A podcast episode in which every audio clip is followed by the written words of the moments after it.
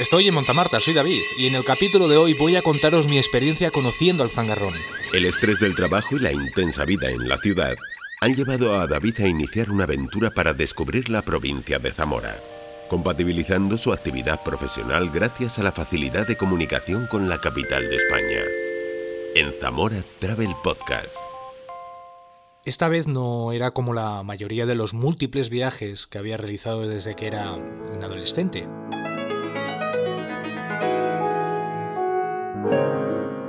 Mis padres tenían muy claro que debía de aprender idiomas y desde que era un niño se habían preocupado y sacrificado para poder enviarme a Inglaterra, Estados Unidos, Alemania, Francia, hasta el punto de no conocer la tierra de mis propios abuelos.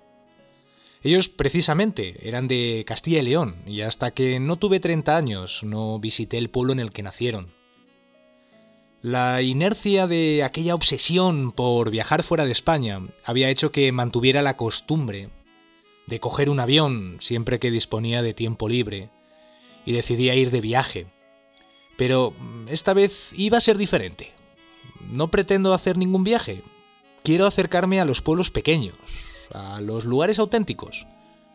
Aquellos sitios donde la gente se saluda al cruzarse en la calle, donde el vecino tiene nombre esos sitios en los que se respira aire puro. A esa parte de nuestro país que pierde habitantes porque dicen que no hay futuro. Quiero conocerla antes de que desaparezca.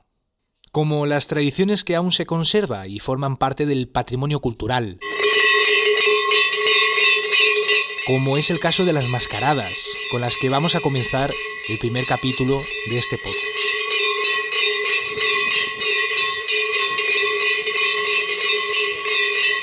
Es 6 de enero y estoy en la localidad de Montamarta. Hoy se celebra aquí el zangarrón. Este personaje, que es uno de esos raros y afortunados ejemplos de supervivencia cultural, como señala la página web del Patronato de Turismo de la Diputación Provincial de Zamora, sale a la calle los días 1 y 6 de enero y está representado por un mozo de la localidad.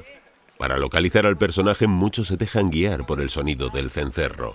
Bernardo Calvo es experto conocedor de las mascaradas oigo unos cencerros. Y entonces es guiarme por el cencerro en aquella soledad y ya está el zangarrón yendo casa por casa, menos en aquella que haya habido luto durante ese año, a pedir el aguinaldo, ¿no? Y la diferencia entre el día 1 y el 6 es exclusivamente en el atuendo. El día 1, el día 1 sale de diablo con máscara negra, pantalones marrones y amarillos, y el día 6 sale con máscara roja, va de fiesta, y con pantalones rojos y amarillos. Y ya lleva cintas de colores y lleva flores, cosa que el primer día no lleva. Pero viene a ser igual. Está pidiendo el aguinaldo casa por casa hasta las once y media. A las once y media se dirige a la ermita esa que está en el alto pasado del pueblo, Nuestra Señora del Castillo. Y al llegar allí, pues eh, si hay algún mozo al que tiene que correr y darle tres golpes con su tridente, porque todo está eh, mediatizado por el número tres. Lleva tres cencerros, lleva un tridente, hace tres genuflexiones cuando entra a la iglesia a clavar el pan, otras tres al salir, a los mozos a los que coge les da tres golpes y cuando una moza le da propina da tres saltos, el número 3 es número mágico. Hay algún texto muy clásico que nos habla cómo las brujas de Tesalia hacían la magia con el número 3 y además aquí hace algo que en latín se llamaba el templum, que me parece rarísimo, es el único sitio de la península donde se produce esto, que se haya mantenido. Para hacer magia, en la antigüedad romana, que es donde conocemos los textos, ¿no? Primero hacían un círculo. Pues él aquí es lo que llaman en el pueblo hacer el corro. Con el tridente hace un círculo y él se mete dentro. Es el espacio mágico en el que se va a producir el milagro. Para Bernardo esta es la mascarada más pura de cuantas se representan con la intención de atraer la fertilidad. He tenido la oportunidad de conocer, mientras contemplaba esta mascarada, al mozo que representa el zangarrón de Montamarta, que me ha contado cómo empieza la jornada. Sí, se va a despertar al zangarrón en su casa y se come y se bebe allí en su casa. A las seis y media se empieza a vestir y se tarda sobre unas dos horas y media, una cosa así. Y sobre las nueve y media, de la mañana, se va a pedir el aguinaldo por todas las casas. Se gana el dinero, que ese dinero es para el zangarrón. Sube a la iglesia donde se pincharán los panes, se hace tres revelencias. El número tres es clave en el zangarrón porque se da tres golpes en la espalda, se hace tres revelencias al entrar y al salir de la iglesia.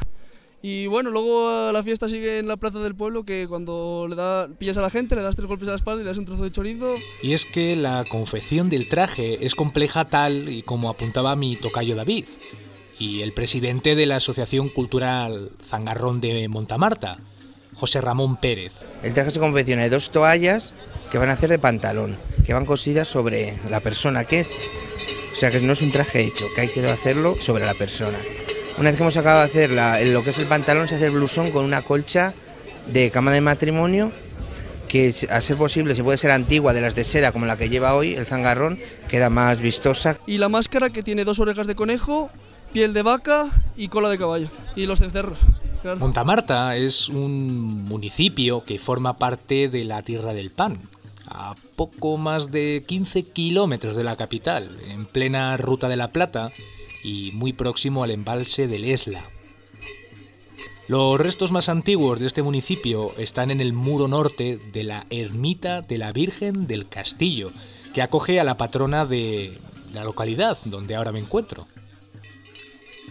Otra iglesia es la de San Miguel. Dentro ya del casco urbano, forma con la anterior que os acabo de contar, parte de los edificios más emblemáticos. Ambas edificaciones datan del siglo XVI.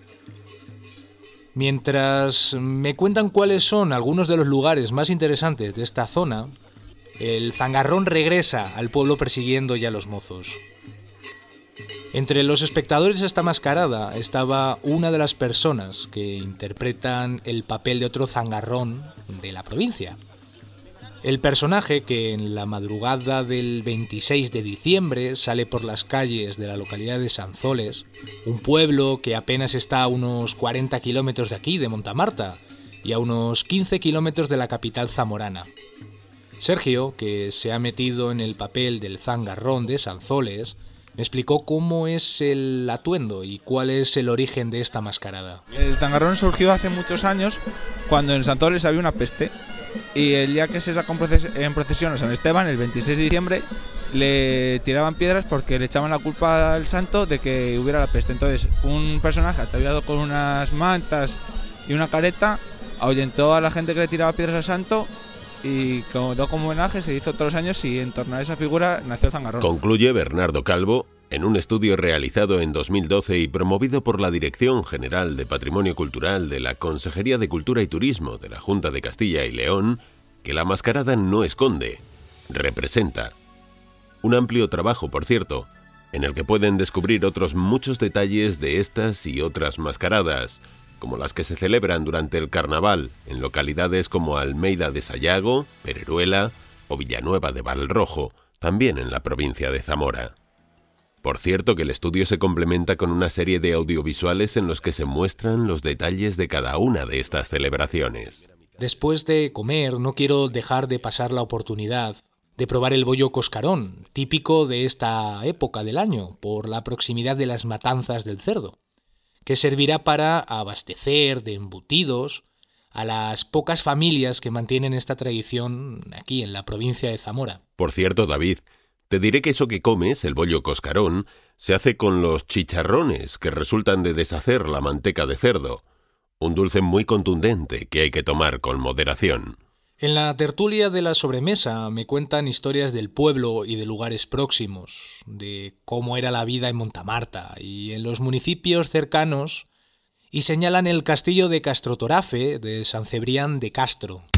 Apunta la página web de la lista roja del patrimonio que la villa de Castrotorafe se levantó junto al Esla para reforzar el paso estratégico sobre el río y señala su importancia por la ubicación entre León, Castilla, Galicia y Portugal. La fecha de fundación data del año 1129, cuando se concedió fuero a Zamora, sobre un poblado cuyo origen se identifica con la mansión romana de Vicus Aquarius, situada en la Vía de la Plata. Esta fortaleza, que ya en el siglo XVII cayó en estado de ruina, se declaró monumento nacional en 1931 y conserva, entre otros elementos, el lienzo sur con tres torres y el inicio del lienzo este con la puerta principal. Yalba, Cerecinos o Arquidinos son pueblos de los que también hemos hablado en la sobremesa.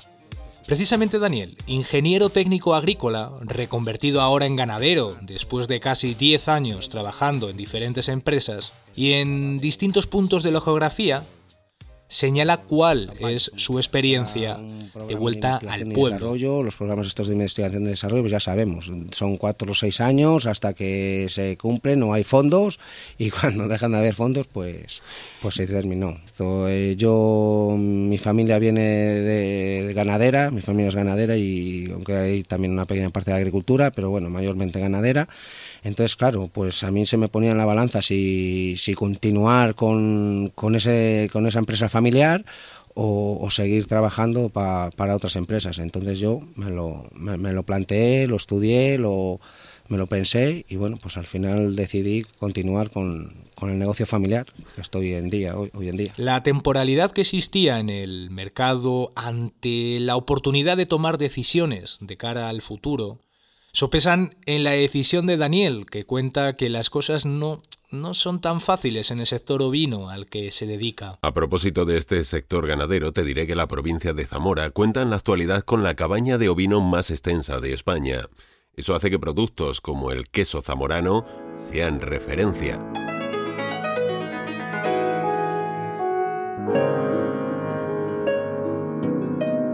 Ya se ha hecho tarde, finaliza la etapa de hoy en la casa rural de Pajares de la Lampreana, una localidad próxima a Piedreita de Castro.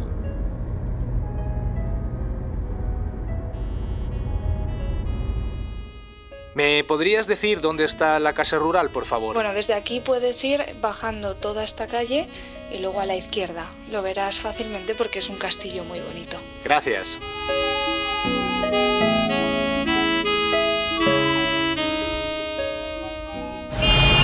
Soy David, tengo 37 años. Soy de Madrid y trabajo para una multinacional. He decidido desconectar, reencontrarme, me voy a Zamora. Quiero conocer sitios auténticos, espacios naturales, las tradiciones, gente auténtica. Cambio de vida. Cogeré mi bici, la mochila y voy a compartir contigo este diario. Zamora Travel Podcast, una iniciativa del Patronato de Turismo de la Diputación Provincial de Zamora.